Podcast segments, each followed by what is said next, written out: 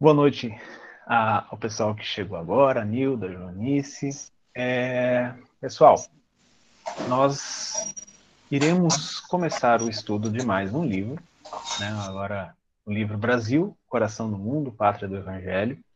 E antes de nós iniciarmos, eu gostaria de fazer só uma pequena ponderação, que é, é como nosso estudo vai ser sempre online, né, é, é, é de bom tom a gente manter os nossos microfones fechados, né, para que aquela pessoa que está falando ela possa ser ouvida pelos demais, né? E sempre que vocês quiserem comentar, que, que enriquece muito é, o nosso estudo, que é, auxilia bastante para nós aqui facilitadores para conduzir o tema, é só levantar a mãozinha, né? Tem uma opção aqui no, no aplicativo do Meet, levanta a mãozinha e a gente passa a palavra, tá bom?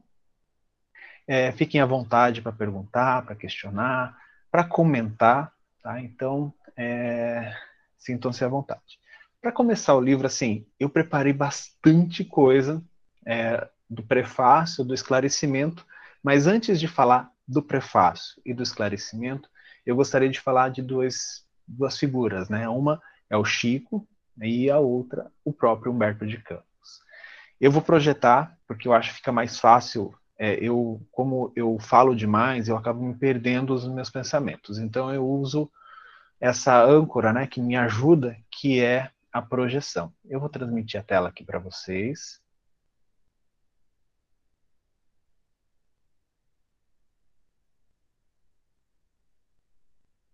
Isso, acho que está aparecendo aí.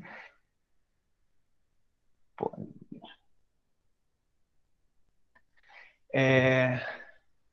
Vamos lá, vocês estão vendo aí?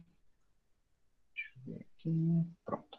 A gente mudou algumas coisas aqui. Então, hoje nós vamos falar sobre o Brasil, coração do mundo, pátria do Evangelho.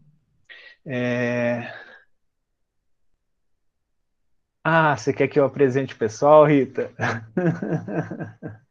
Ó, oh, gente, a Rita tá mandando mensagem, parecendo no colégio, né? Agora online, um, um aluno mandando mensagem para o outro. Isso acontece nas nossas câmeras de auxílio espiritual também, tá? É, a Rita fica me mandando mensagem. Então, tem gente nova, é, seria interessante é, pessoal se apresentar, né? Eu acho que, que isso acontece em toda a dinâmica espírita. Eu fui dirigente de mocidade espírita por muitos anos, né? É, pareço jovem, mas não sou. Então, é, é, bom, eu vou começar me apresentando, uma apresentação rápida, né? Como eu falei, eu preparei muito material. Eu sou o Juliano, é, faço parte da cena bom, desde que a gente, a gente mudou aqui para o litoral, isso tem 12 anos, 12, 13 anos, então eu faço parte da cena todo esse tempo, e é, se vocês precisarem é só me mandar mensagem lá. Quem é o próximo? Posso falar, eu sou a Rita, também faço parte do Sena, acredito que há uns 10 anos, eu ajudo, eu, e Juliana, a gente se ajuda aqui na preparação dos, do estudo. E quero que todos sejam bem-vindos. Precisar de alguma coisa, é só mandar uma mensagem para a gente. Eu sou a Joanice, eu faço parte do Sena, deixa eu ver, acho que uns três anos, mas a parte de estudo só, de leitura, comecei a fazer vim para o Siena para fazer o. Ai, fugiu da, da, da, memória agora qual foi o curso que eu vim fazer. Mas estou há uns três anos no Siena.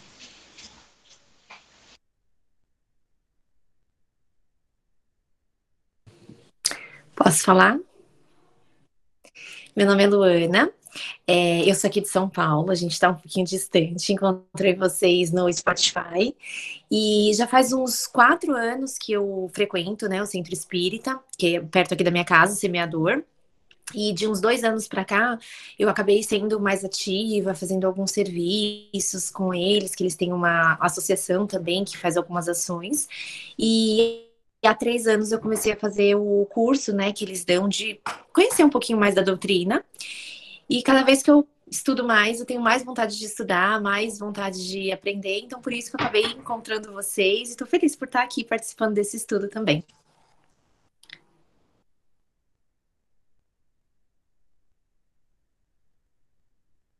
Oi, boa noite. Estão me ouvindo bem? Meu áudio sempre baixo. Meu nome é Camila, de Boistanga, irmã da Rita e da Clara, que eu estou participando aí. É, é, eu, eu sou do, do Centro Espírita aqui de TI, de Caridade. Também faço parte do Instituto Xamânico aqui no setor de Camboriú. Estou aqui nos estudos da, do SENA, já é o terceiro livro, né? É, a gente já, já tiveram dois estudos atrás e sempre muito enriquecedor. Olá, meu nome é Clara. É, eu comecei a estudar no, no Sena é, esse ano, é o segundo livro que eu estou estudando, e eu sou irmã da Rita e da Camila. Olá, eu sou a Beatriz. Eu frequento o Siena, sei lá, acho que mais de 10 anos. É, fiz todos os cursos da Casa Espírita, trabalhei um pouquinho lá, mas agora eu estou frequentando a Casa Espírita de Juqueí por conta da distância. E já também estou no terceiro estudo desse grupo. Oi, eu sou a Nilda, faço também parte da Siena já acho que uns 18 anos, 18, 19 anos. Sou só, estou no aprendizado.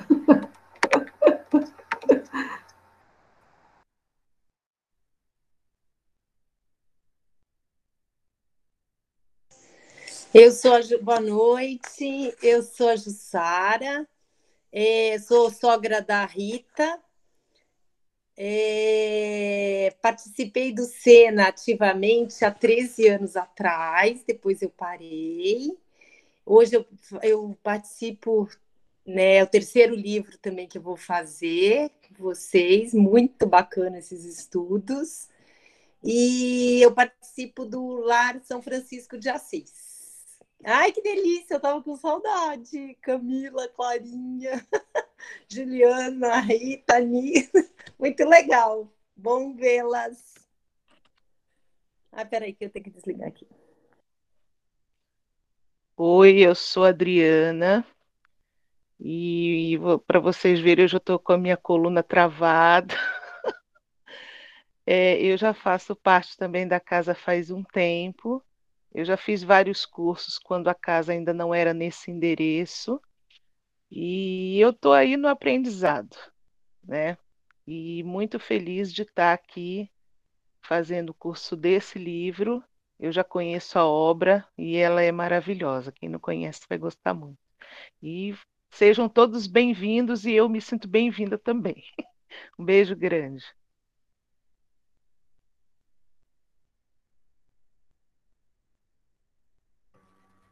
Boa noite, meu nome é Kátia, faço parte do SENA já há 3, 4 anos. Eu só sou estudante também.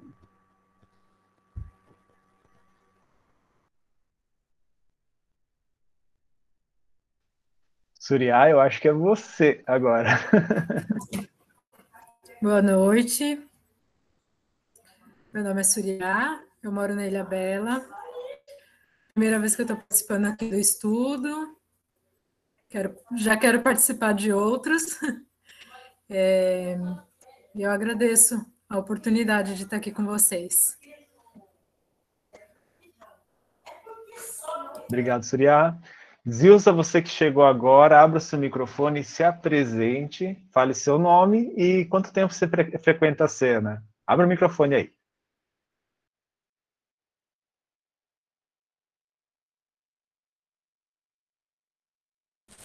Gente, eu tô sem som. Desculpa aí. Vou ver se eu consigo arrumar isso aqui. Tá nos ouvindo agora? Tenta aumentar o. o... Bom, ela não tá me ouvindo. O que, que eu faço? Manda uma mensagem para ela, Rita. Depois Vou mandar, a... vamos seguir, Ju. Ela se apresenta no final. Beleza, Zilza. Bom, Daqui a pouco ela me ouve. Pessoal, deixa eu voltar a apresentar aqui a tela. E a gente começa uh, o estudo, porque senão hoje vocês vão sair daqui meia-noite, porque eu só vou sair quando a gente só vai terminar quando eu, eu só vai sair quando eu terminar. Vamos lá.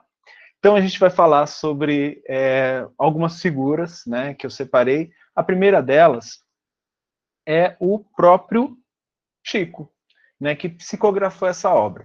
Então assim, tem vários acontecimentos na vida do Chico. Eu selecionei alguns aqui que foram mais marcantes, né, na minha visão, na minha opinião. Então, só para a gente conhecer um pouco do médium que recebeu essa obra. O Chico, ele nasceu numa cidadezinha chamada Pedro Leopoldo, lá no ano de 1910. Ele desencarnou na, na cidade que ele foi morar posteriormente, chamada Uberaba, isso, as duas cidades em Minas Gerais, em 2002, e ele tinha 92 anos de idade.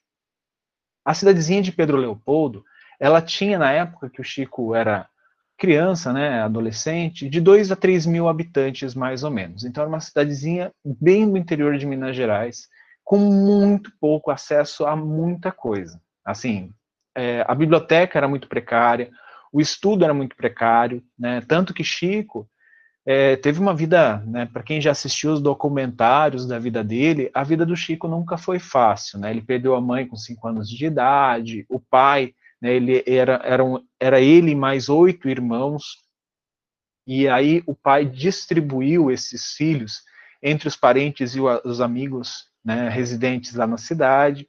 Ele ficou com uma madrasta que sempre, é, porque o Chico sempre teve essa mediunidade né, natural, né, então ele sempre via espíritos, sempre conversava com espíritos, e essa madrasta era muito católica, ela achava que ele era, vamos dizer assim, possuído por demônios, né? Então, ele, ele sempre era bastante agredido fisicamente, né, maltratado por essa madrasta, isso está bem documentado, tá?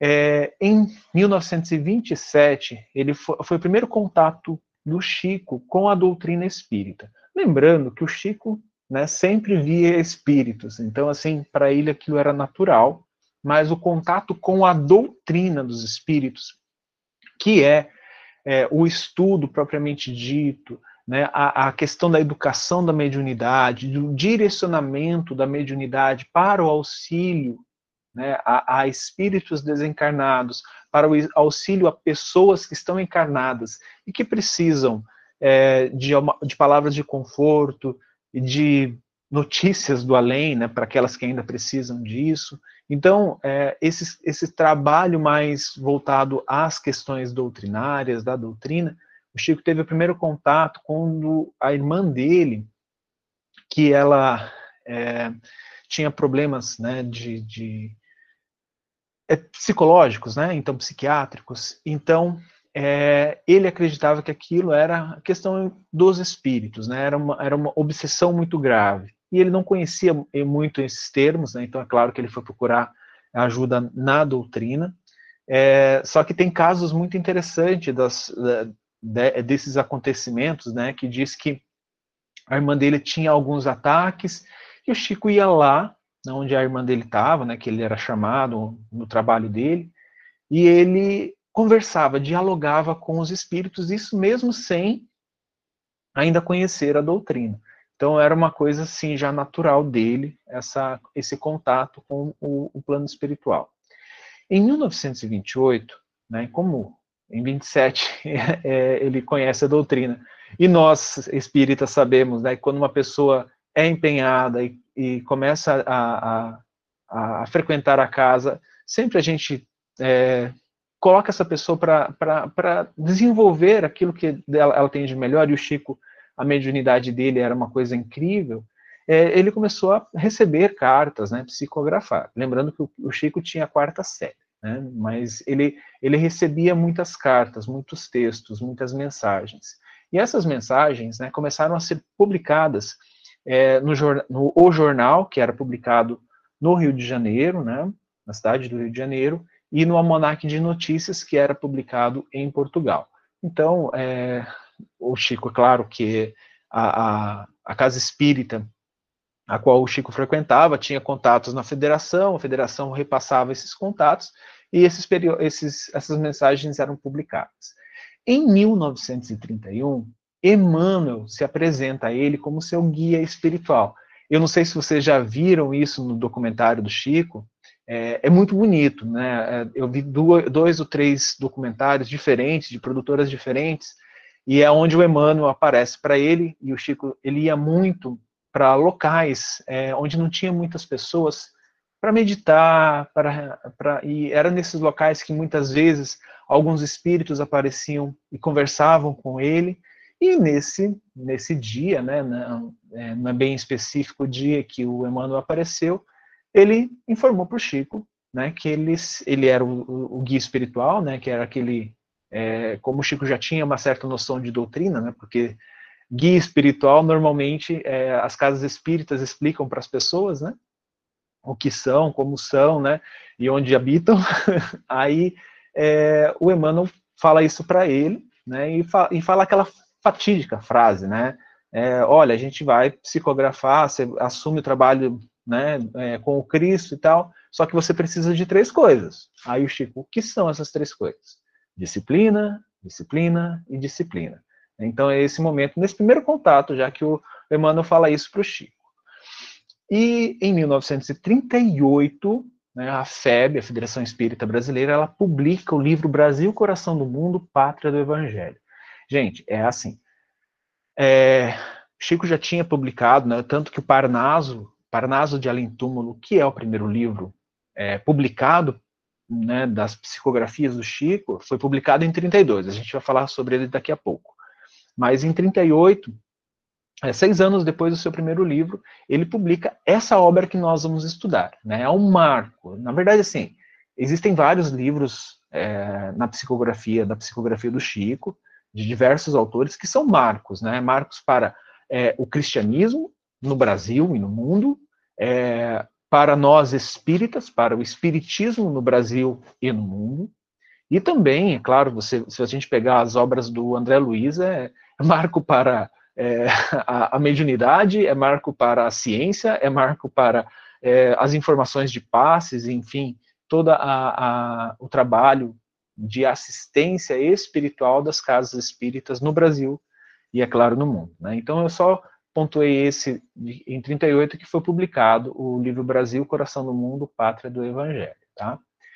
E no decorrer da década de 1930, é, destacam-se ainda as publicações dos romances atribuídos a Emmanuel, né, tanto que a gente terminou de estudar um há pouco, né, foi o livro anterior a esse estudo, que é Paulo e Estevão, mas tem os outros livros, Renúncia, há dois mil anos, 50 anos depois, são livros lindos, maravilhosos, e todos os espíritas, né, é, claro, consideram eles como marcos é, para o espiritismo é, universal é, e da obra Brasil, Coração do Mundo, Pátria do Evangelho, atribuída ao espírito Humberto de Campos, onde a história do Brasil é interpretada por uma ótica espiritual e teológica. Tá? Então a gente vai conversar bastante sobre isso. A nossa visão aqui é a questão da história, né? mas de uma visão é, espiritual e teológica. Essa última obra trouxe como consequência uma ação judicial que a gente vai falar daqui a pouco, né? porque porque é, essa obra foi publicada, acho que, se eu não me engano, são dois, é, algumas obras começaram a ser publicadas, né, dois, dois anos depois do, do, desencarne do Humberto de Campos. E essa obra em específico, Brasil, Coração do Mundo, Pátria do Evangelho, vendeu muito. Assim, foi um fenômeno. Né? Então, o que, que acontece? A esposa né, e os familiares Humberto de Campos, que ainda eram vivos, né, Humberto tinha desencarnado, mas a esposa e os filhos ainda eram vivos, elas perceberam que é, esse livro estava vendendo muito, era um best-seller, é óbvio que eles pensaram, então está ganhando muito dinheiro, esse dinheiro pertence à família do Humberto de Campos, foi, foi nesse sentido que a ação foi movida. Só que a, toda a, isso é registrado em cartório, tá, gente? Toda a, os direitos autorais é, dos livros que o Chico psicografou são cedidos à FEB, né, a Federação Espírita Brasileira, para a divulgação do espiritismo e para a ajuda a entidades é, de caridade, né, beneficentes espíritas. Então, é, na década de 80, eu até coloquei isso, eram mais de duas mil entidades atendidas, é, sustentadas pelos, pelas, pelos direitos autorais, né, pela, pela venda de livros da, da, das psicografias do Chico. Em 1941, a FEB publica o que é considerada a obra-prima da psicografia de Chico Xavier, que é o livro Paulo Estevão. Eu acho que todos aqui leram o livro e eu não discordo. Né? Eu acho que essa, essa obra é realmente assim é, uma, é marcante, né? principalmente para espíritas, né? que já atuam na Seara há algum tempo ou que estão chegando ao espiritismo agora. É, é assim, eu era católico, quando eu vim para o Espiritismo, alguns anos depois, eu fui ler o Paulo Estevam e me, me, me, emocionei. Eu falei assim: como eu vivi tanto tempo sem beber dessa água que, são, é, que é este livro, né? Que é o Paulo Estevam.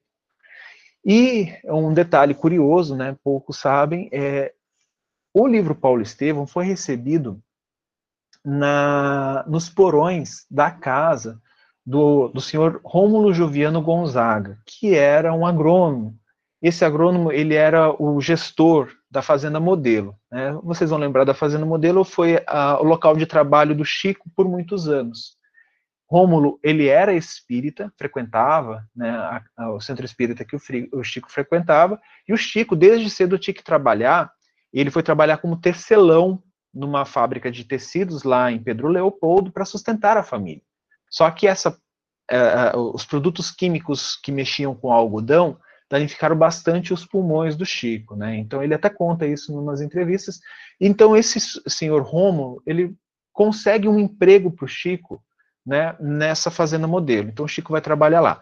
Gente, não quer dizer que ele foi privilegiado, nada desse tipo. Ele era um, um, trabalhador normal, com um salário é, baixo, né?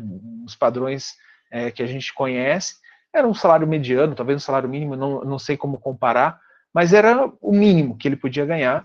É, só que ali o, o é, ele dava uma assistência para ele. E à noite, quando eles saíam da Fazenda Modelo, é, o Chico ia psicografar a obra Paulo e Estevão no porão da casa dele. Então essa é uma obra recebida, é uma, uma, uma obra-prima né, do, dos livros do Espiritismo, e a gente muitas vezes não sabe onde o Chico a psicografou. Em 1944, esse é um caso muito legal, né? Esses dois repórteres também estão nos documentários, isso é amplamente divulgado. Dois repórteres tentaram enganar o Chico, né? Tentaram enganar o Emmanuel, né? Então, só para vocês terem noção, assim, o Emmanuel é o dirigente da mediunidade do Chico aqui na Terra. Tanto que se fala assim, nossa, por que, que o Emmanuel faz tanto prefácio de livro recebido pelo Chico? Gente, vocês têm que entender o seguinte: Vamos lá, o Juliano vai querer, vamos só uma situação hipotética. O Juliano vai lá, escreve um monte de, de porcaria, quer dizer, de bobagem, é, no, no, né, ali e fala assim: ah, legal, eu queria mandar isso para a Terra. É, vamos, vamos achar. Ah, legal, tem um médium lá em Pedro Leopoldo que pode receber. Eu chego lá, só que eu tenho que apresentar para o Emmanuel. Né, o Emmanuel vai ler, vai curar, vai ver se vai poder fazer, né, se vai poder transmitir e aí o Emmanuel vai autorizar ou não. Era mais ou menos isso que acontecia. Né? Era o Emmanuel que dirigia a mediunidade do Chico, né? tanto que quando Humberto de Campos apresentou os textos, Humberto de Campos aqui, no, a gente já vai falar sobre ele, ele foi jornalista, ele foi escritor, ele foi deputado federal, é um homem é, letrado, né? ele pertenceu à Academia Brasileira de Letras, né? um dos imortais, é, e ele é, trouxe para o Emmanuel, Emmanuel com certeza aprovou. Sempre que o Emmanuel recebia textos dessa forma, que se transformavam em livros, o Emmanuel fazia o seu resuminho no prefácio. Né? Então, todos os prefácios dos livros feitos por Emmanuel, Emmanuel ele está dando o tom daquele livro, na, de como ele interpretou, de como ele é, concebeu o livro, né, como ele, ele conseguiu extrair daquelas, daquela obra. E esses dois repórteres, eles trabalhavam na revista O Cruzeiro. E o Chico já estava sendo, em 1944, né, em 41 ele publica Paulo Estevam, estourou novamente em vendas, e aí é, chama muita atenção, e os repórteres falam assim, ah, vamos ver se ele era uma fraude ou não. Foram lá, falaram que eles eram americanos, né, um deles, eu até lembro de, um, de uma reportagem, né, um deles só falava em inglês, ele era brasileiro, mas o Chico, né, não tinha noção, só falava em inglês, e o outro era como se fosse o intérprete dele. Fizeram uma, uma, uma reportagem lá, saíram de lá falando assim, ah, ele não tem nada demais, né, ele não tem nada especial, ele é muito mais ingênuo do que é, astuto, vamos dizer assim. Só que tem uma reportagem no. Eu acho que é na TV Cultura, uma entrevista, que foram entrevistar esse é, Davi Nasser. Ele fala que, na, na, quando, assim que eles chegaram em São Paulo, né, que eles foram para suas casas, o, o, o, o Jean Menzon, ele ligou para o Davi e falou assim, Davi, você já abriu o, o livro que o Chico tinha é, dado, né? Então, o Chico, quando eles estavam se despedindo do Chico, o Chico deu um livro para cada um, de um livro psicografado, né? Que aí ele falou: "Não, não abri". E ele falou: "Então, pois abra". Quando o, o Davi abriu o livro, estava escrito assim, né? Então, eles tinham até comentado, né? Nossa, como ele é ingênuo. A gente foi ali, é, conversou com ele e esses espíritos que estavam com ele não falaram nada que nós éramos brasileiros, que nós estávamos ali com outras intenções, né, acharam é, é, e não falou nada para ele, né, deixando que isso acontecesse, então por isso ele era ingênuo ou que, que ele não, não, não tinha mediunidade. E estava escrito exatamente assim: para o meu irmão Davi Nasser, que eles utilizaram nomes diferentes, né, é, de Emmanuel. Então, assim, e para o Jean Mason também a mesma coisa, para o meu irmão Jean Mason, né, de Emmanuel. Então, assim, Emmanuel sabia o tempo todo que eles estavam lá, né, a, a, a, título disso, e o Emmanuel, ele só avisou o Chico depois que eles já tinham ido embora. Né? Por quê? Aí o, o Chico até pergunta, né, mas por que, que você fez isso, Emmanuel? É por causa da sua vaidade. Você se deixou levar pela sua vaidade e eu deixei, deixei você aprender com ela. E aí, no final, o Emmanuel né, falou, olha, aqueles dois eram esses e, esse, e essa, essa, é, esse caso, né, é, são dois, duas pessoas que não acreditam em Deus, esses dois jornalistas, e eles estavam lá para desmascarar o Chico. Tanto que o Davi Masser, nessa mesma entrevista, fala assim, ó, é por isso que eu, eu não mexo com essas coisas do espiritismo, porque eu tenho medo. Tem medo da verdade, tem medo de encontrar com o Emmanuel e, falar, e o Emmanuel falar umas boas verdades para ele, vamos dizer assim, né? E em 1955, né, Chico Xavier conheceu pessoalmente é, o médium, é, então estudante de medicina Valdo Vieira, né, o que resultou em uma parceria espírita, né, onde eles psicografaram 17 livros, né, a maioria deles é, junto com o André Luiz, né, que é outro autor da espiritualidade. No alvorecer da década de, de 1970, o Chico ele participou de programa da televisão que alcançaram picos de audiência. Né? Eu acho que todos aqui já ouviram falar do fatídico Pinga Fogo da TV Tupi, né, da extinta TV Tupi. É incrível esse esse programa. Né? Assim, é, eu, eu já assisti, eu tenho ele em casa em DVD, quando lançou eu comprei, é, e também hoje em dia está disponível gratuitamente no YouTube. Né? Eu recomendo vocês assistir. É, é, interessante que o primeiro programa, o apresentador fala assim: ó, nós estamos chegando ao fim, nós estamos chegando ao fim, e durou duas horas depois de chegando ao fim o programa. Nunca teve um programa é, tão extenso, porque era uma curiosidade, e quem estava lá do lado do Chico respondendo as perguntas era ninguém menos que Emmanuel. Né? Então a gente entende assim o nível que é necess, necessário para as respostas, aliás. As perguntas, algumas delas eu achei bem infantis, na verdade, assim, tanto no primeiro programa quanto no segundo, assim, é claro que é, comparar o nosso conhecimento atual, né, em 2021, com o, esse conhecimento da década de 70 é, é difícil, né? Hoje em dia a gente tem muito acesso à informação. Mas aquelas pessoas fazendo perguntas infantis, onde o Emmanuel, é, eu lembro, tem, eu lembro muito que tinha pastor, tinha padre, tinha um pastor que fez uma pergunta sobre o, o, a Bíblia lá, né, sobre uma, citou uma passagem da Bíblia para o Emmanuel, e o Emmanuel, né, citou uma outra passagem onde ele contradiz. E, e o Emmanuel fala do versículo, ele fala do capítulo, e é, e é exatamente as palavras que o evangelista usou.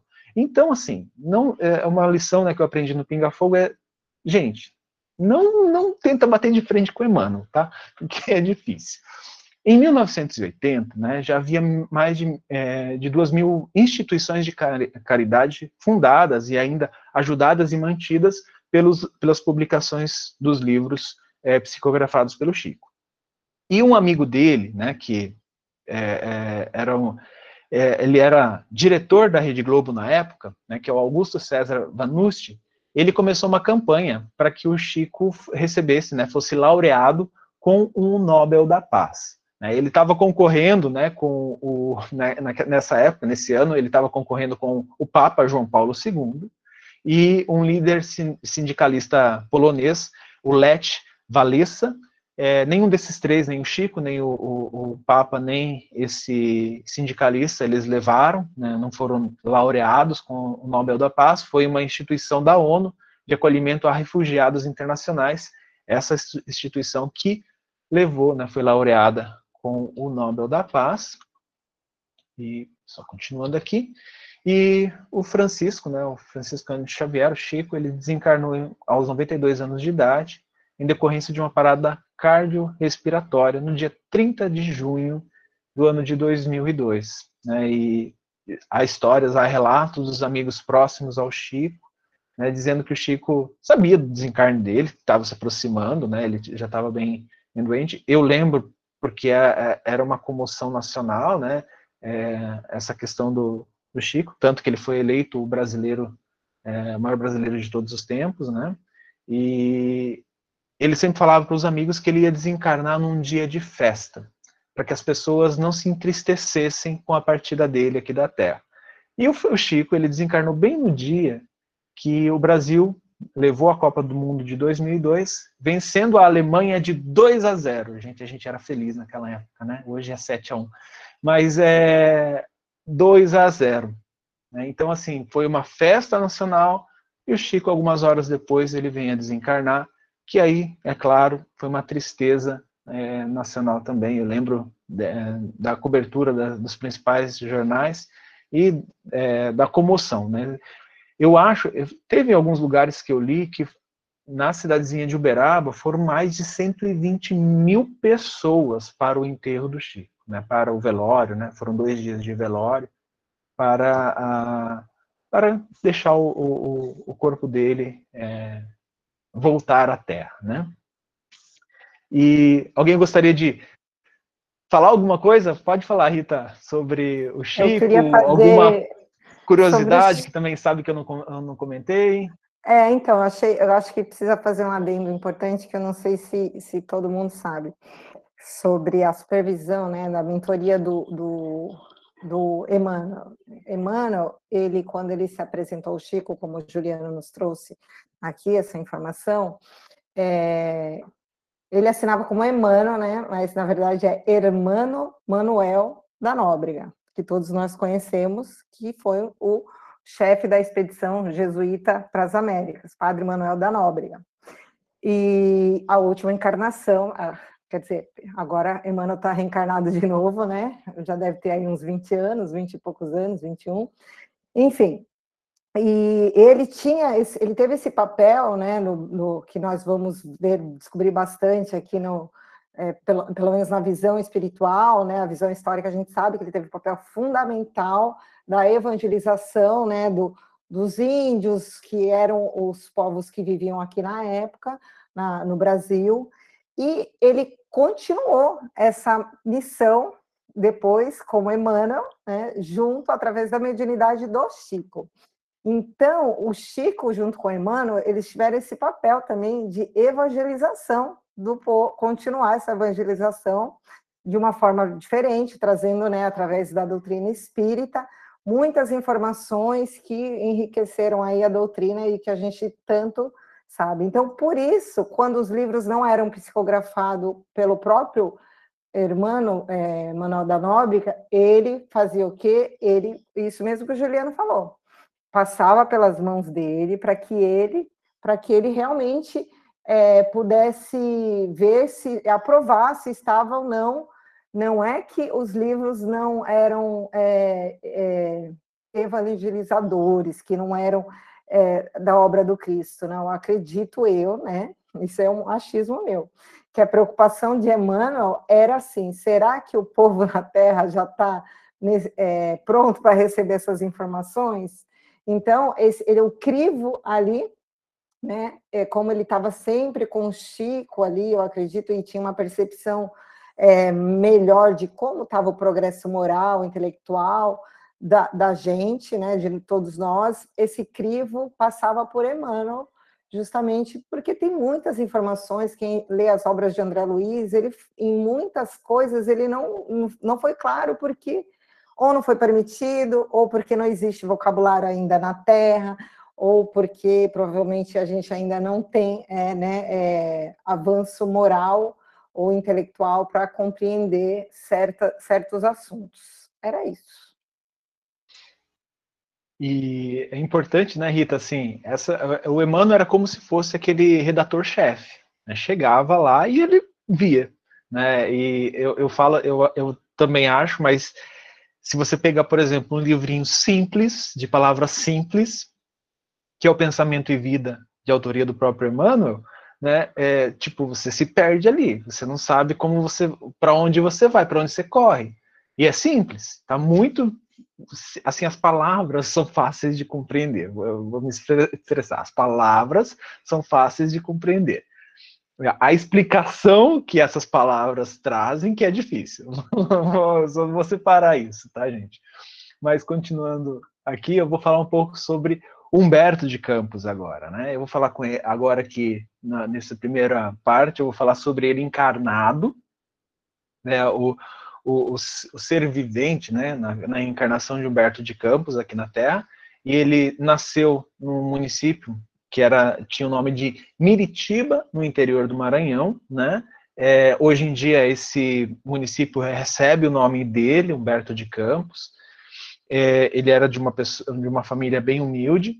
Com a morte do pai dele, é, e o pai desencarnou quando ele tinha seis anos, ele vai para São Luís, a capital, onde começou a trabalhar no comércio para auxiliar a subsistência da família.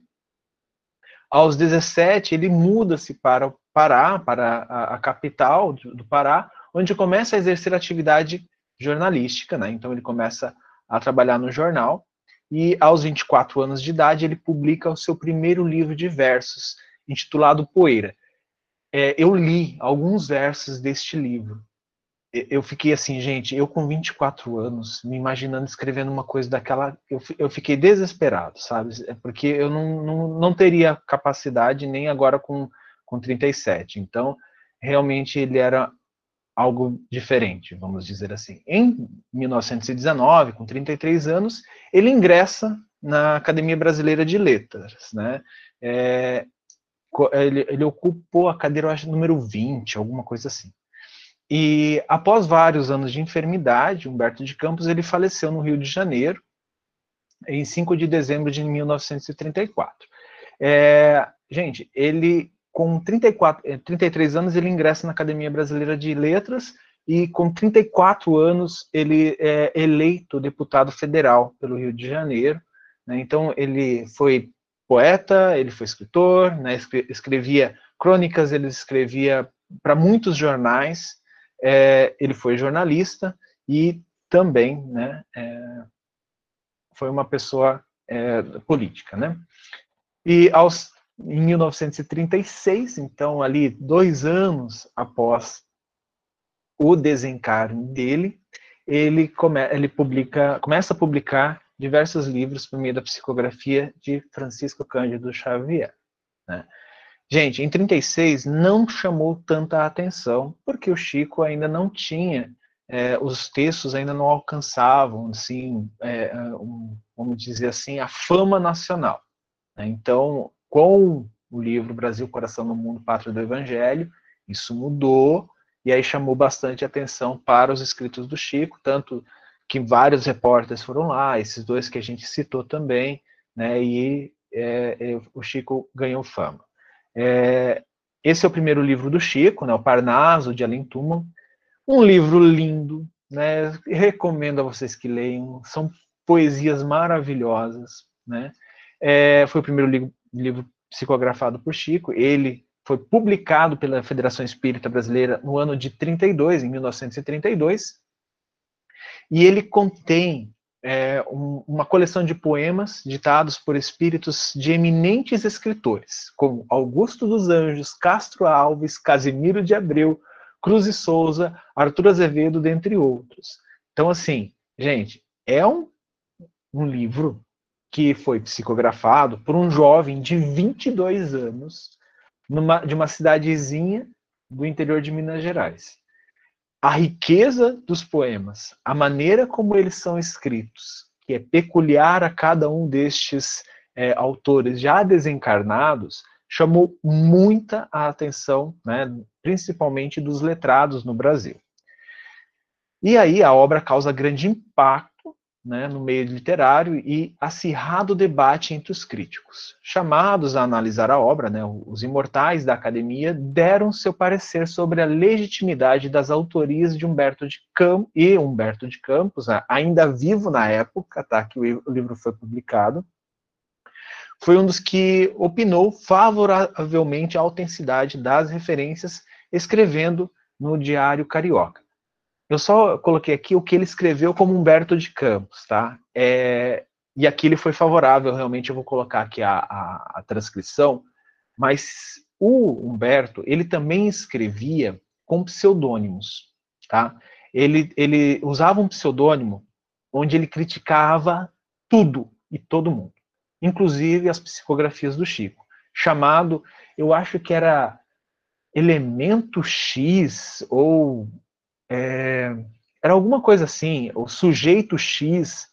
É, é, é, bom, vocês que, que devem conhecer mais do que eu, não lembro como é que ele era, ele se, se era o pseudônimo que ele utilizava, tá? Não era irmão, irmão X, é? Não, não, irmão X veio com a psicografia do Chico.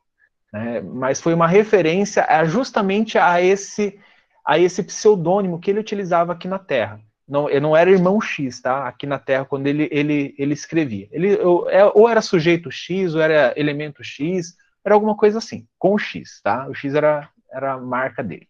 Então, ele, ele, ele neste, era um pseudônimo, ninguém sabia que, ela, que era ele, tá? Então, porque naquela época também tinha bastante controle do governo sobre é, as publicações nos jornais, e principalmente críticas ao governo, que ele fazia muitas também, então era pseudônimo para ninguém saber que era ele. Depois, futuramente, né, isso foi, foi aberto ao público, foi divulgado, e aí descobriu-se que a maioria das críticas né, que o Chico recebia né, das psicografias eram feitas por, por esse sujeito X. Tá? E aí, no parecer como Humberto de Campos, da academia, o que, que ele colocou? Ele colocou assim: ó, eu faltaria, entretanto, ao dever que me é imposto pela consciência se não confessasse que, fazendo verso pelas penas do, do senhor Francisco Cândido Xavier, os poetas de que ele é intérprete apresentam as mesmas características de inspiração e de expressão que os identificavam neste planeta. Então, o que o Humberto está falando, eu, eu, eu, percebo as mesmas características da linguagem dessa, desses escritores. Os temas abordados são os que preocuparam é, em vida, o que os preocuparam em vida. O gosto é o mesmo e o verso obedece ordinariamente a mesma pauta musical. Frouxo e ingênuo em Casimiro, Casimiro de Abreu, largo e sonoro em Castro Alves, sarcástico e variado em, em Junqueiro, fúnebre e grave em Antero, filosófico e profundo em Augusto dos Anjos. Então, né? O que a gente consegue ver aqui é que o, o, o Humberto realmente é, aprovou, né? como Humberto de Campos, da academia, ele aprovou o, o Parnaso, né? os textos do Parnaso. Como eu disse para vocês, com o advento do livro Brasil, Coração do Mundo, Pátria do Evangelho, e altos recursos como best-seller, né, um sucesso de vendas, a, a FEB recebendo bastante é, direito autoral, destinando a essas entidades, a família do, do, do aqui na Terra, né, que ficou aqui na Terra encarnada do Humberto de Campos, entrou com processo judicial contra o Chico. Né, o primeiro contato é, do, do, do espírito Humberto de Campos com o Chico Xavier ocorreu três meses após o falecimento do primeiro, em março de 1935. É interessante isso aqui, porque esse relato, o Chico mesmo fala, ele ocorreu no desdobramento do sono, né, enquanto o Chico estava dormindo, então ele desdobrou, é, a mediunidade do Chico era fantástica, então ele lembrava dos desdobramentos do sono dele, que sorte, porque eu não lembro da maioria, é, mas ele encontrou com Humberto né? E o, ele fala que Humberto se destacou na multidão e veio em direção a ele, se apresentou, e aí eles conversaram é, sobre a possibilidade dele trazer alguns textos, né? Mandar alguns textos para a Terra pela psicografia é, do Chico. E a partir de 1937, três anos após a morte de, de Campos, várias crônicas e romances atribuídas ao escritor começaram a ser psicografadas pelo médium é, Francisco Cândido Xavier, Aqui ele fala 37, mas o primeiro livro publicado com a, a é, assinatura, né, vamos dizer assim, no Humberto de Campos, foi em 36, a gente vai ver que é o livro Palavras do Infinito. Né? São vários autores, o, o Humberto de Campos tem uma primeira parte lá nesse livro, tá? Então aqui, essa informação eu, eu fiquei assim, não, não foi em 37, foi em 36. Eu devia ter alterado antes. É, no ano de 44, né, a viúva de Humberto de Campos, em conjunto com os três filhos do casal, ela entra na justiça contra a Federação Espírita Brasileira e contra o Chico para é, receber os direitos autorais. É interessante nesse ano, gente, eu não sei se vocês lembram, é nesse ano que vai ser publicado o livro Nosso Lar. E aí, eu não sei se vocês já ficaram sabendo disso. Com, é, é, quando o processo bateu, virou mídia, virou é, assunto nacional. O Chico ficou realmente abalado, porque, sabe, não tinha intenção de vender aquilo lá para que ele pegasse o lucro, e, e, e, porque o Chico sempre viveu do trabalho dele, né, na Fazenda Modelo e depois da aposentadoria dele. Né? Então, é, ele não pegava um centavo dos direitos autorais. Né? Então não tinha porquê, mas é claro, abalou, isso, abalou ele muito muito fortemente. Tanto que quando o André Luiz chega para o Chico e fala que vai psicografar, Chico reconhece como sendo um médico de muito famoso da época do Rio de Janeiro, um médico carioca muito famoso, né? E só que, tipo, já pensou? Ele falou assim, né, que falando que ele ia escrever os livros e tal, e aí o Chico com certeza pensou, meu Deus, mais um processo, né? Porque a família desse médico estava viva ainda. E aí é onde o, o, quando o Chico pergunta para ele, qual são, né? O Chico já sabia, mas pergunta, qual, qual o nome que eu assino aqui, meu irmão? E aí parece que o, o André Luiz olha para a cama, porque o Chico dormia num quarto com um irmão dele. Né? Então ele estava psicografando, é, ele psicografou ali, eu não sei, detalhes da eu não sei. E o, o André olha para ele e fala assim, qual o nome deste que dorme? Aí ele falou, André Luiz o Chico falou, né? André Luiz. Ele falou, então, este é o meu nome. E aí, quando ele começa a assinar como André Luiz. Então, né, o Chico nunca falou exatamente quem que era o André Luiz, justamente por causa desses, desse tipo de situação, para evitar, porque assim, a mensagem é muito maior que o mensageiro. Né? Então, isso a gente tem que ter noção. A mensagem que vem através deles, é claro, das suas experiências, das suas observações, é importantíssima. Ela não precisa estar vinculada a alguém de prestígio. Se a mensagem realmente portadora do evangelho, portadora das palavras que são é, consonantes ao Cristo, ela realmente é uma mensagem muito importante.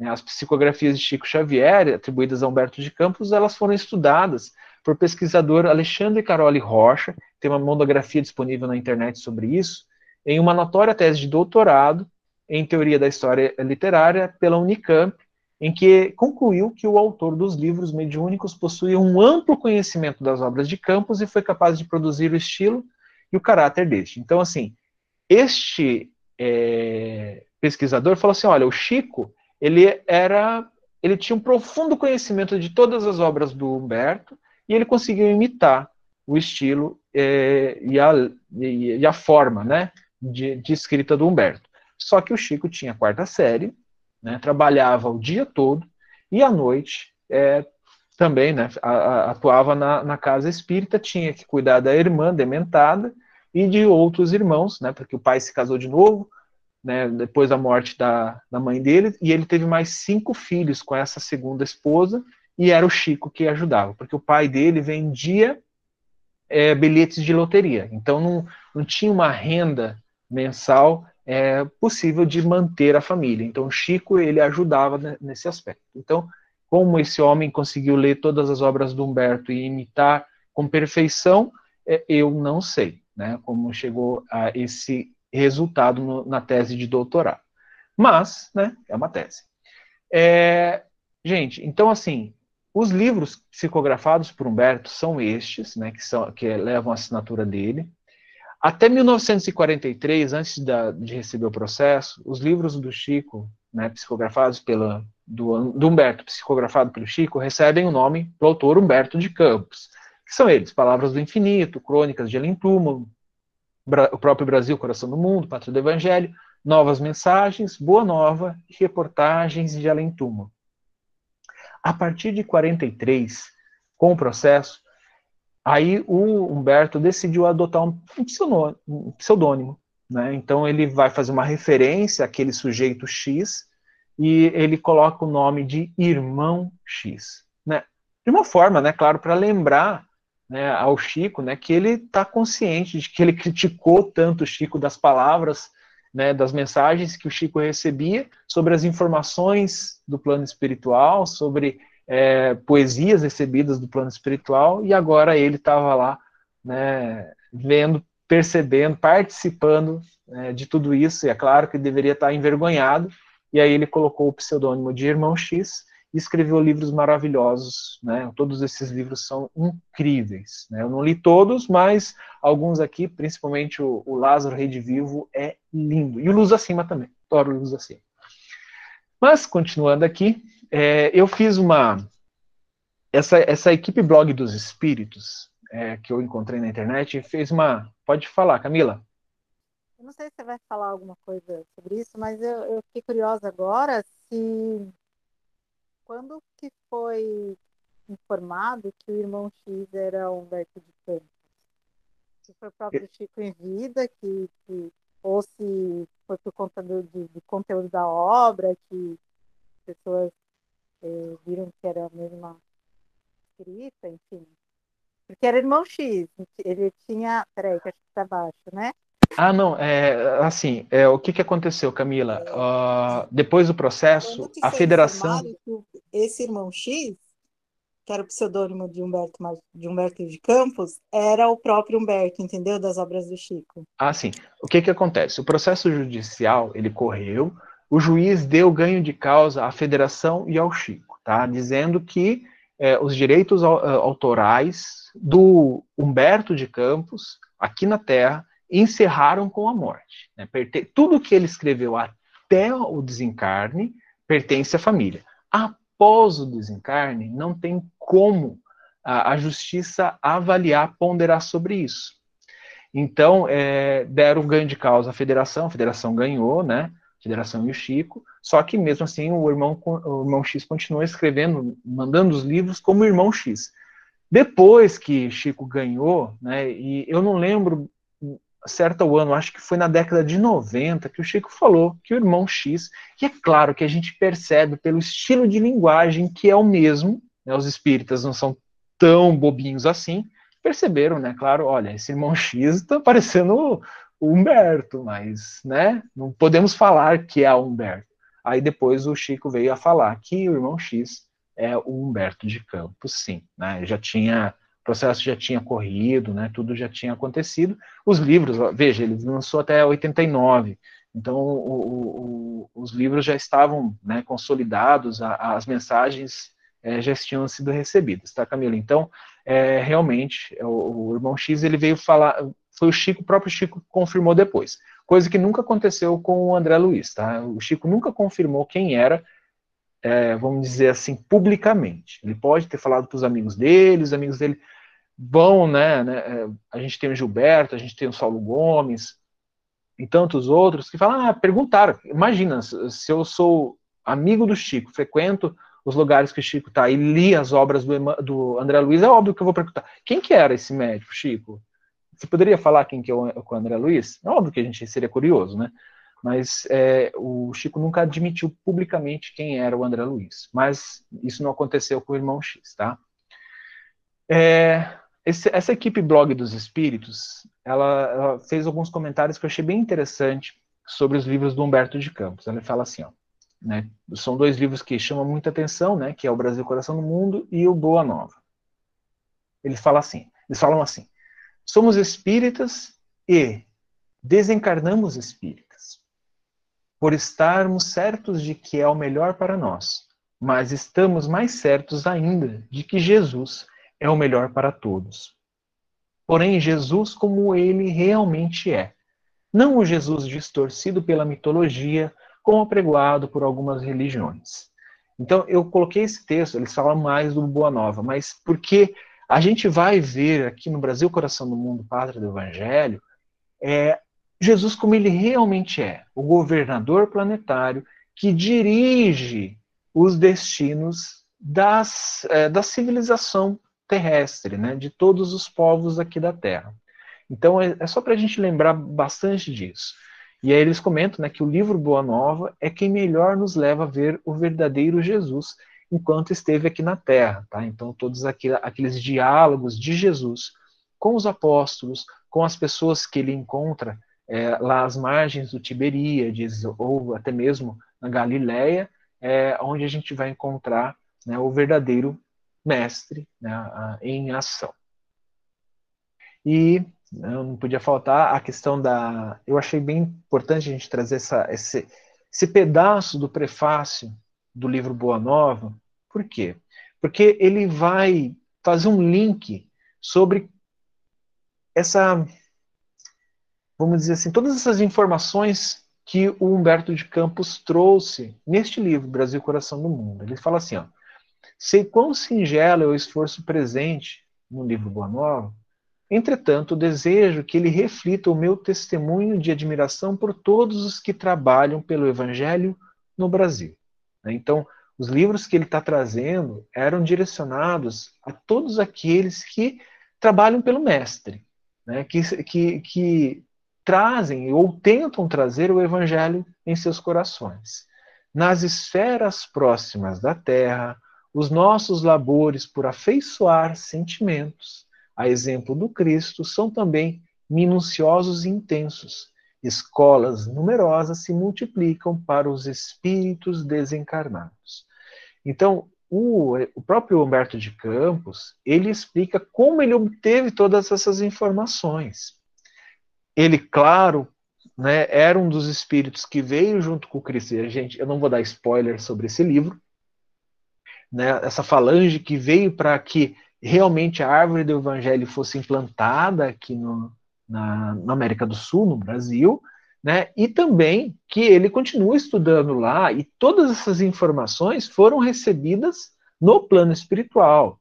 Né, elas constituem tradições no plano espiritual, constituem história no plano espiritual. E agora, nossa, eu tenho vinte e poucos minutinhos para falar do prefácio do Emmanuel e esclarecimento. Tá bom, Rita, pode falar. Calma, que se não der tempo, você termina semana que vem. Fica tranquilo. É, já que você trouxe aí né, um, um, também o prefácio da, é, do Boa Nova, eu achei importante também que tem um outro livro de Emmanuel que se chama Caminho da Luz, que a gente mencionou bastante no começo do Paulo Estevam, principalmente, para falar que é um livro que fala um pouco da Gênese, né? começa com a Gênese, e, e aí ele fala da missão de cada povo, mais ou menos, né? Só para vocês entenderem. Mais ou menos não, ele fala. É, e aí, o Emmanuel, nesse prefácio, ele fala também do, do, do Brasil, coração do mundo, e isso precisa ficar bem é, claro para a gente, já que a gente vai entrar agora, e Emmanuel vai reforçar também nesse prefácio. Ele fala assim é, meus amigos, que Deus os conceda a paz. É-me grata a vossa palestra a respeito dos nossos trabalhos, que ele está falando do caminho da luz. Esperamos é, e supliquemos a benção do alto para o nosso esforço, dando seguimento aos nossos estudos. Procuremos esforçarmos para é, por mostrar a verdadeira posição do Evangelho do Cristo, tanta vez incompreendida aí no mundo, em face das religiões ou das, e das filosofias terrenas.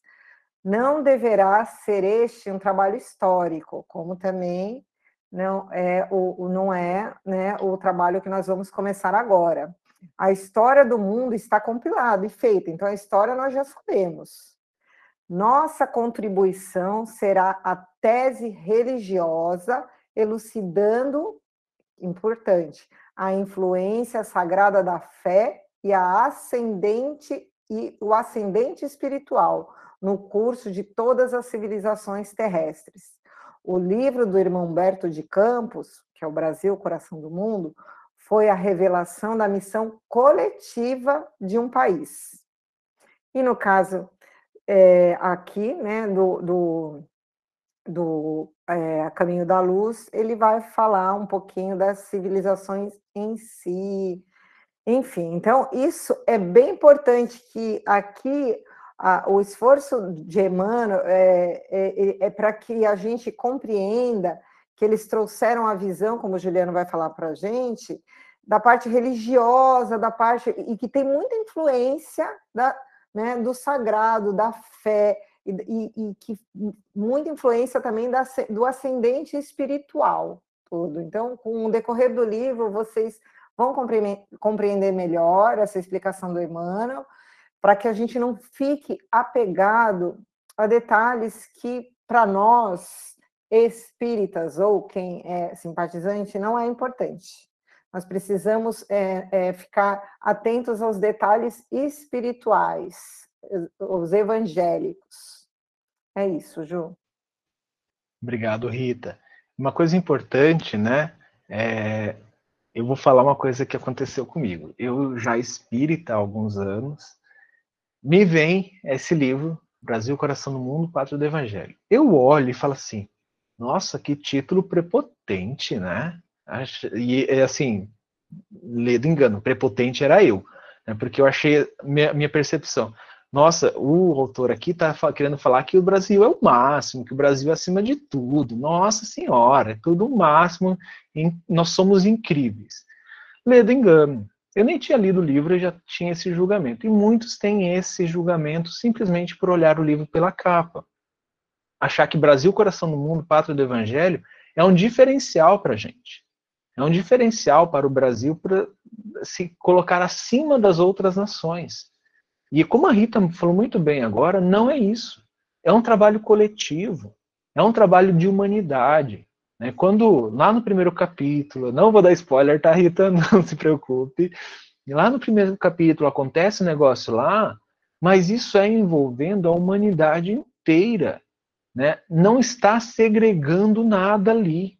Então, assim, é, vamos deixar isso de lado, enquanto a gente vai estar estudando esse livro, gente, deixe essa prepotência, né? abandone essa prepotência, porque ela não faz parte desta obra.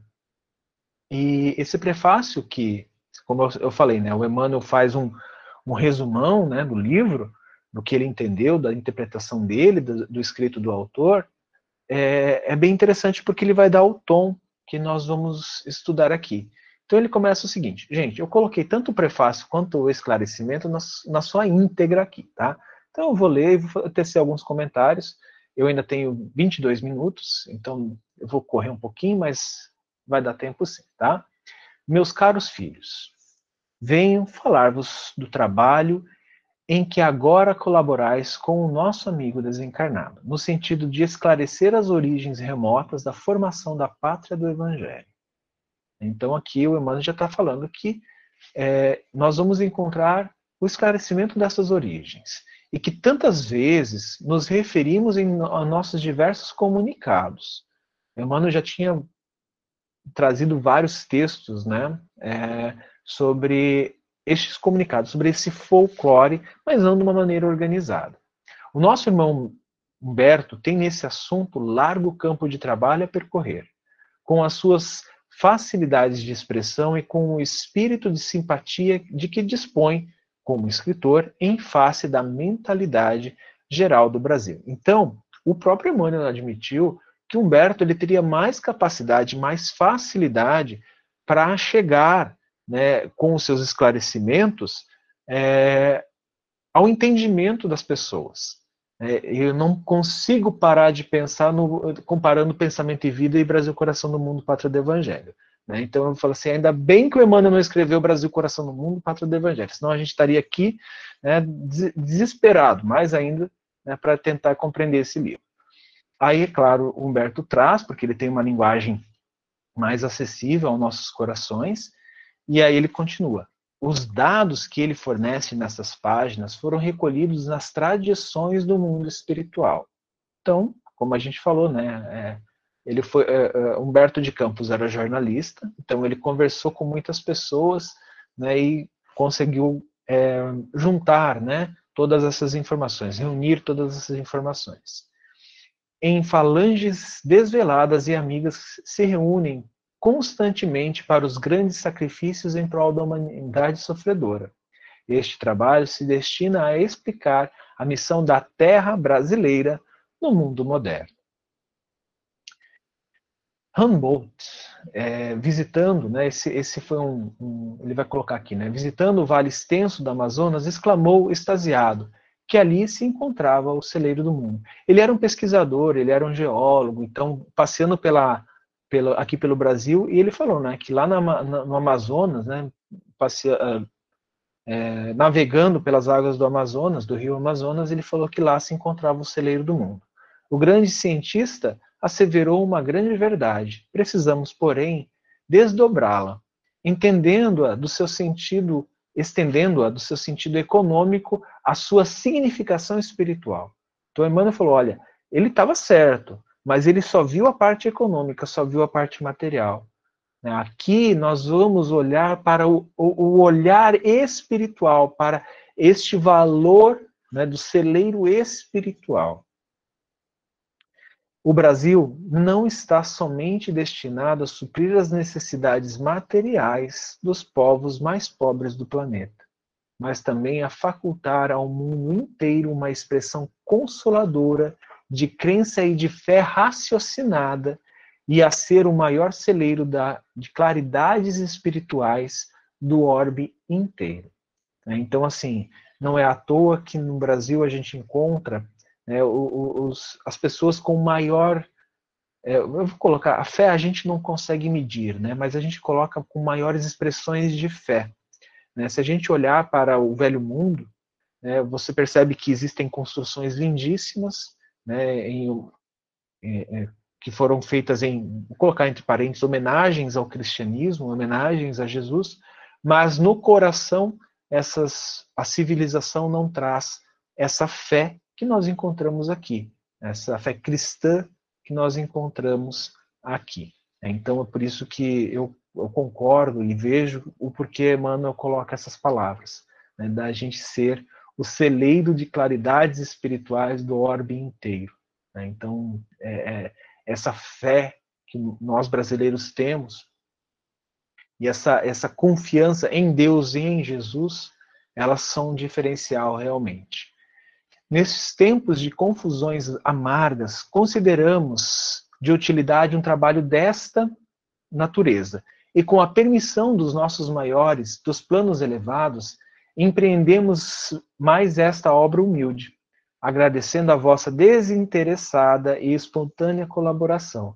Nossa tarefa visa esclarecer o ambiente geral do país, argamassando as suas tradições de fraternidade com o cimento das verdades puras. Então é para consolidar mesmo. Porque se a Grécia e a Roma da antiguidade tiveram a sua hora, como elementos primordiais das origens de toda a civilização do Ocidente, se o Império Português e o Espanhol se alastraram por quase todo, todo o planeta, se a França e a Inglaterra têm tido a sua hora proeminente nos tempos que assinalam as etapas evolutivas do mundo, o Brasil terá também o seu grande momento, no relógio que marca os dias da evolução da humanidade. Só que aqui, gente, Emmanuel coloca essas palavras não para que a gente se compare a esses países. Não, então, nossa, a França, a Inglaterra são países poderosíssimos, países de primeiro mundo, riquíssimos. Não, não é esse o olhar que o Emmanuel tem. Ele olha para esses locais, percebe que eles tiveram o seu momento para afeiçoar corações e implantar o evangelho, o reino de Deus em seus corações e não o fizeram. Então, o que ele fala? O Brasil também terá seu grande momento. Então, nosso grande momento, para que nós possamos é, frutificar essa árvore, é agora. Pode falar, Rita. Ô, Ju, eu acredito que Emmanuel tenha também é, a, nos apresentado que é, aqui já um esboço que a gente vai encontrar no livro, que é que cada, cada nação tem o seu papel a ser executado. Cada um tem o, o, a sua missão coletiva ali. Então, é, a França teve um momento dela, a Itália também teve o papel dela, que foi importante, como ele mesmo nos trouxe aqui, para a construção da civilização ocidental, como também a Palestina teve um papel fundamental, que todos nós sabemos. Então, ele, cada um, cada civilização, cada nação tem um, um, um papel a ser desempenhado, né, que, que trará benefícios e que trouxe, né, essas outras nações trouxeram muitos benefícios é, de, de outras formas, de outras maneiras, para toda a civilização da, da, Terra. Então, acho que Emmanuel quis também deixar muito claro que o momento da Terra né, tá, chegará, assim como chegou o papel de cada uma dessas nações de desempenhar o papel que foi, é, é, que foi acordado com as esferas mais altas. Isso mesmo, Rita. E a gente vai ver isso no livro. É, como eu falei, o Emmanuel ele, ele vai pontuando isso nesse, nesse resuminho que ele fez. E aí ele continua né, falando: se outros povos atestaram o progresso pelas expressões materializadas e transitórias, o Brasil terá a sua expressão imortal na vida do Espírito. Lindo isso, né? Representando a fonte de um pensamento novo, sem as ideologias de separatividade e inundando todos os campos das atividades humanas com uma nova luz. Então, assim, tudo isso que nós é, conseguimos alcançar com nossa fé e trazer o Evangelho para os nossos corações, isso tudo é um reflexo disso que o Emmanuel está falando aqui. Eis, em síntese, o porquê de nossa atuação nesse sentido. O nosso irmão encontra mais facilidade para vazar o seu pensamento em soledade com o médium, né, em comunhão com Chico, como se ainda se encontrasse em seu escritório solitário.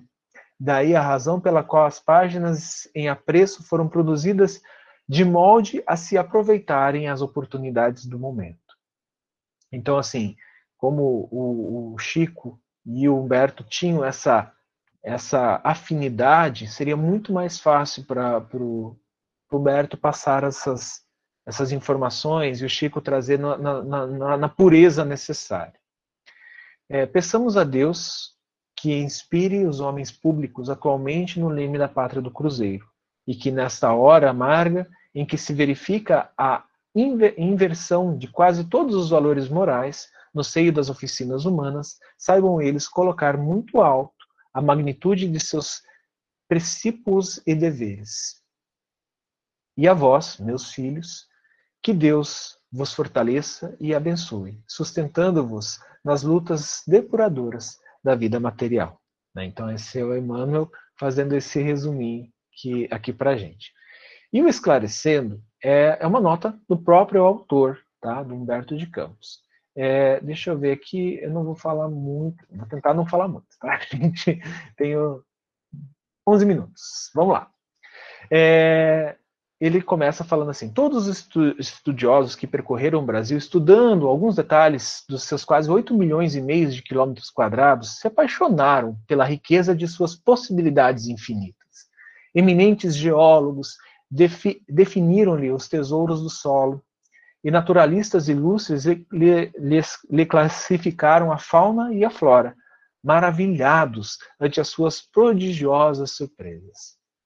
Nas paisagens suntuosas e inéditas, onde o calor suave dos trópicos alimenta e perfuma todas as coisas, há sempre um traço de beleza e de originalidade, empolgando o espírito do viajor sedento de emoções. Então, ele está descrevendo essas maravilhas que o Brasil pode oferecer né, nas suas riquezas naturais. Mas, se numerosos pensadores e artistas notáveis lhe traduziram a, a grandiosidade do mundo novo, contando lá fora, né, fora aqui lá no estrangeiro, as inesgotáveis reservas do gigante da América, todo esse espírito analítico não passou da esfera superficial das apreciações, porque não viram o Brasil espiritual.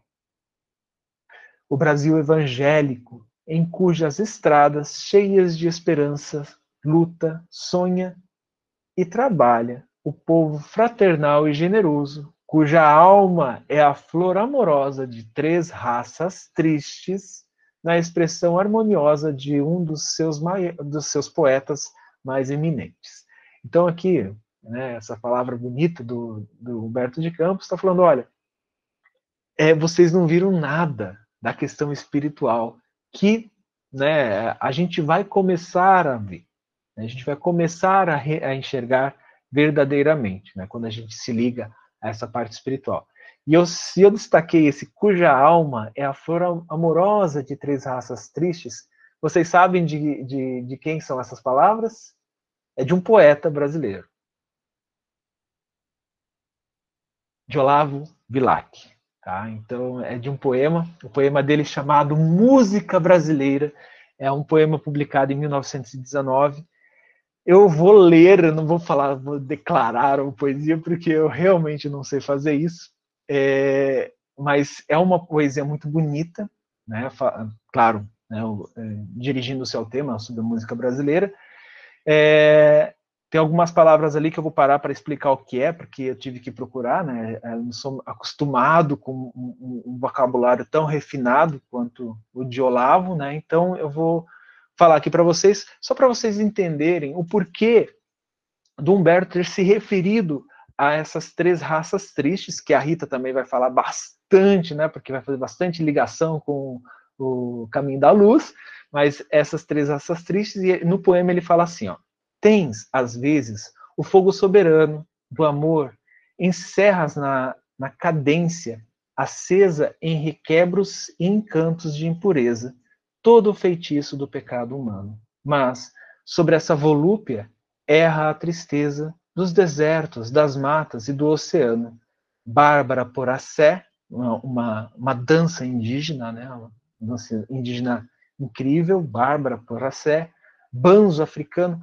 Banzo, ele é, é como se fosse uma doença, sabe, gente? Quando os africanos eram retirados lá da África, trazidos como escravos aqui para o Brasil, e ficavam muito tempo presos, eles tinham esses, é, como se fosse uma, uma questão psicológica, né, e tanto que o, o, dicionário fala assim, ó, é um processo psicológico pelo qual passavam os negros africa, africanos escravizados, que em razão de serem levados para terras longínquas, ficavam num estado profundo de nostalgia, loucura, podendo levar né, à loucura e à morte. Então, esse benzo africano, né? então essa mistura, a dança dos índios, benzo africano e os soluços das músicas, dos versos portuguesa que estavam deixando a sua terra. Né? Então você já percebe ali o índio, o negro e o europeu, essas três raças que ele coloca aqui, é samba e jongo, chiba e fado. Né?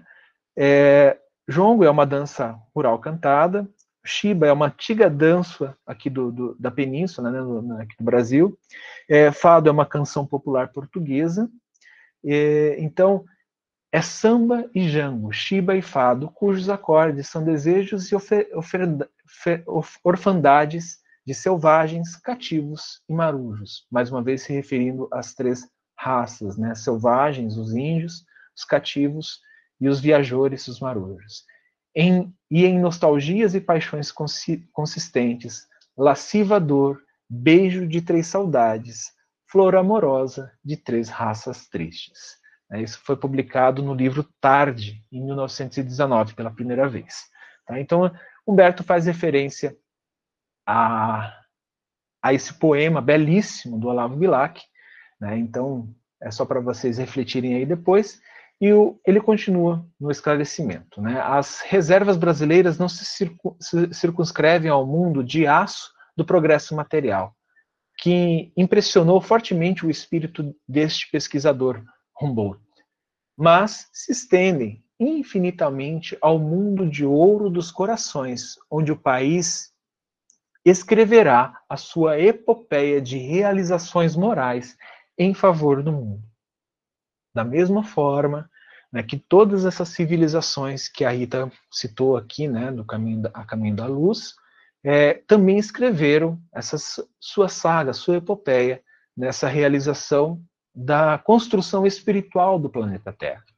Né? Jesus transplantou da Palestina para a região do Cruzeiro a árvore magnânima do seu evangelho, a fim de que os seus rebentos delicados florescessem de novo, frutificando em obras de amor para todas as criaturas.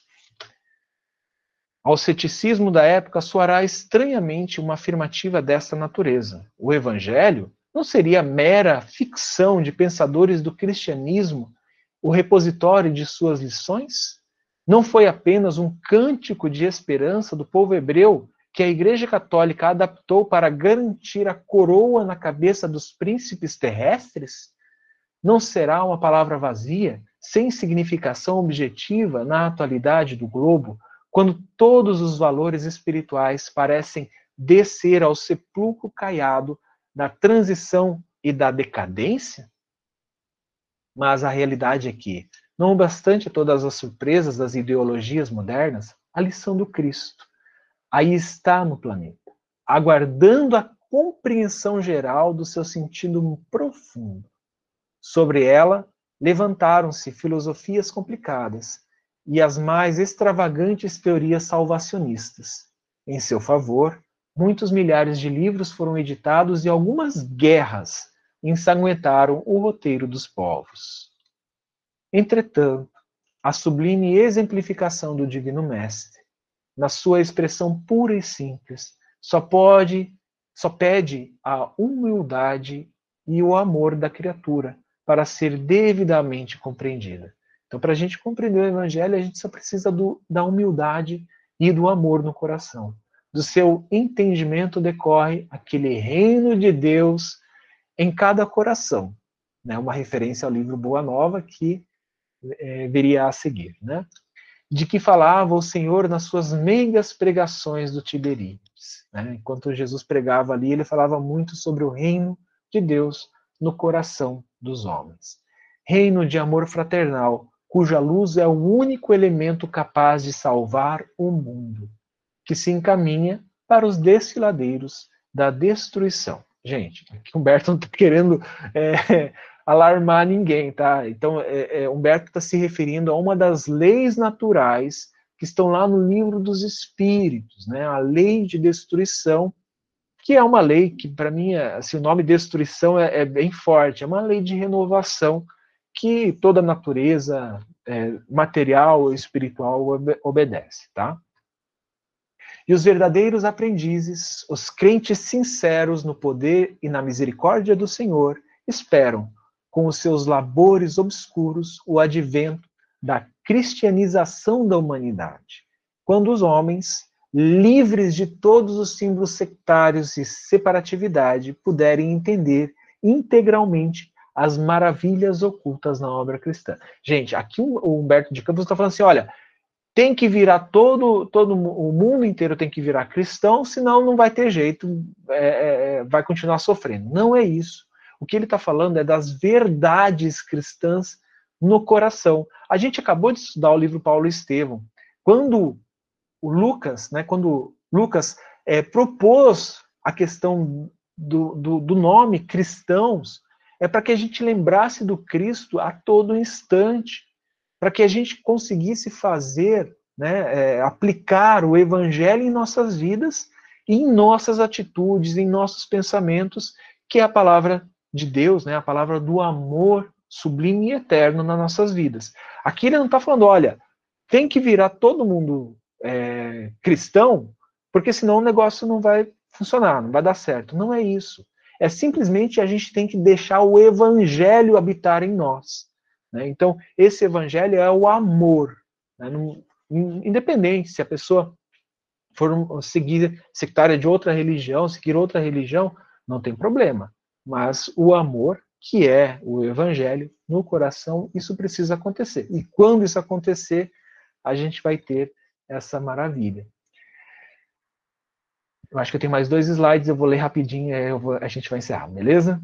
Nas suas obras, nas suas dolorosas provações dos tempos modernos, quando quase todos os valores mor morais sofrem o um insulto da mais ampla subversão, esses espíritos heróicos e humildes sabem, na sua esperança e na sua crença, que, se Deus permite a prática de tantos absurdos por parte dos poderosos da terra, que se embriagam com o vinho da autoridade e da ambição, é porque todas essas lutas nada mais representam do que experiências penosas. Olha a visão dele. Né? Essas pessoas que conduzem isso, que fazem isso, estão numa experiência penosa. Gente, quando a gente, claro, a gente vai para o ensinamento da doutrina, né, as provas que nós podemos passar aqui na Terra. As provas de autoridade, de poder, elas são as provas mais difíceis para as pessoas aqui na Terra. É, então, assim, é, por quê? Porque nós ainda somos, somos pessoas muito ligadas ao instinto, muito ligadas aos prazeres mundanos. Então, por isso que essas provas são dificílimas. E é isso que o, que o Humberto está se referindo aqui. Né? Nada mais é, representam do que experiências penosas por abreviar a compreensão geral das leis divinas no porvir. E seremos, serenos na sua resignação e na sua sinceridade, reconhecem ainda que as lições do Evangelho não são símbolos mortos. O Evangelho constitui vida, ele é vivo em nós. E aguardam, cheios de confiança no mundo espiritual, a alvorada luminosa do renascimento humano. Nessa abençoada tarefa de espiritualização, o Brasil caminha na vanguarda.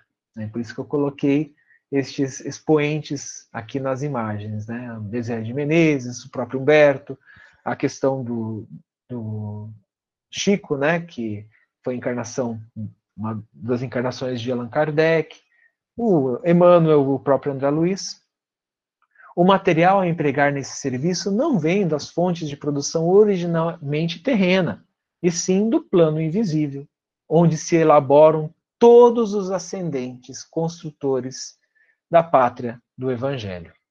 Essas páginas modestas constituem, constituem, pois, uma contribuição humilde à elucidação da história da civilização brasileira em sua marcha através dos tempos por, eh, tem por único objetivo provar a excelência da missão evangélica no Brasil, e não da, su, né, na, da soberania do Brasil, como eu aqui, jovem e ingênuo, pensava. É, no concerto dos povos e que, acima de tudo, todas as suas realizações e todos os seus feitos foram, do, uh, foram dos miseráveis troféus das glórias sanguinolentas tiveram suas origens profundas no plano espiritual, de onde Jesus, pelas mãos caridosas de Ismael, que a gente vai conhecer nos próximos capítulos, é, acompanha desveladamente a evolução da pátria extraordinária, em cujos céus fulguram as estrelas da cruz, o símbolo né, do, do, cruzeiro, são, são elas ainda um grito de fé e de esperança aos que estacionaram no meio do caminho. Ditadas pela voz de quem já atravessou as estreitas poe... É, porteiras, né? poe... Poe... Poe... Ah, desculpa. As estradas poeirentas e tristes da morte dirigem-se aos meus dirigem-se aos meus companheiros e irmãos da mesma comunidade e da mesma família, exclamando: Brasileiros, ensarrilhemos para sempre as armas homicidas das evoluções. Consideremos o valor espiritual do nosso grande destino. Engrandeçamos a pátria no cumprimento do dever pela ordem e traduzamos a nossa dedicação mediante o trabalho honesto, pela sua grandeza. Consideremos, acima de tudo, que todas as suas realizações hão de merecer a luminosa sensação, a luminosa sanção de Jesus, antes de que se fixe, eh, antes de se fixarem nos bastidores do poder transitório e precário dos homens. Nos dias de provação, como nas horas de ventura, estejamos irmanados numa doce aliança de fraternidade e paz indestrutível, dentro da qual deveremos esperar as claridades do futuro. Não nos, não, não nos compete estacionar em nenhuma circunstância e sim marchar, sempre, com a educação e com a fé realizadora, ao encontro do Brasil, na sua admirável espiritualidade e na sua grandeza imperecível. Gente, é, era o, o esclarecimento que eu trouxe aqui do Humberto de Campos. Desculpem eu ler, eu prometo que nos próximos eu não vou ler tanto. É que eu não queria é, perder essas essências, né? Eu achei que eu não ia, eu achei que eu ia falar menos, né? Eu falei muito, né? Então, nos próximos a gente vai falar mais é, sobre os acontecimentos e menos leitura é, integral dos capítulos, tá? Então, é, me desculpem realmente por ter lido tanto nessa noite. Espero que vocês tenham gostado. Me desculpem, passei seis minutos do nosso horário. E na semana que vem a gente vai estudar o capítulo 1 deste livro. Mas já vão lendo dois, e já vão lendo três, porque nós temos uma hora e meia. Se nós terminarmos ali por. Né, eu não sei como é que a gente vai. Uh, quem vai trazer é a Rita, né? Não sei o que ela preparou para a gente. Se a gente achar que dá, a gente avança um pouquinho nos outros capítulos. Senão, a gente estuda só o primeiro e a gente segue, tá bom? é, que os capítulos não são muito longos desse, desse livro. Né? Comparados ao Paulo Estevão, eles são bem menores. Exatamente, e eu acho que a gente vai conseguir, pelo menos no, no começo, fazer um, um, capítulo e meio, e aí, conforme a necessidade, a gente vai, né, sem se apegar muito uh, ao tempo. É, eu, para encerrar, gostaria de ler um recado de um amigo que passou antes da gente iniciar a nossa, o nosso livro, para nos desejar sorte. É um é, amigo desencarnado, tá, gente? É um amigo do plano espiritual. É, um amigo desencarnado, é verdade. E aí ele colocou assim para a gente: os caminhos evangélicos. Amados, hoje iniciaremos trilhas de conhecimento e amor que esta obra bendita nos traz. O evangelho redivivo de outros tempos, vivido na sua essência mais pura, é o caminho da salvação. Para muitos de nós que experimentamos a permanência na carne ou em outras esferas ligadas à terra e à nação do cruzeiro. Devemos ficar atentos aos conceitos precipitados de nação salvadora ou de povo escolhido, pois a raiz do orgulho das experiências do pretérito ainda ecoam em nosso íntimo com muita força. O ego que ocasionou o declínio de uma raça hoje deverá ser a força motriz que conduzirá a todos nós no caminho da redenção. O Evangelho do Cristo Jesus deverá nortear o nosso estudo, com seu exemplo de renúncia e amor, pois dessa forma retiraremos lições sublimes de misericórdia, de recomeço e colheremos a luz que irradia do Mestre.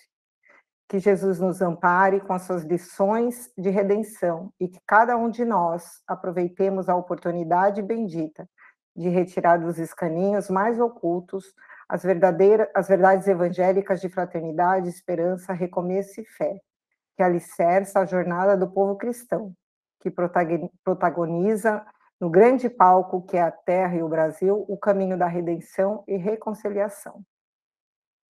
Com a paz de Jesus me despeço.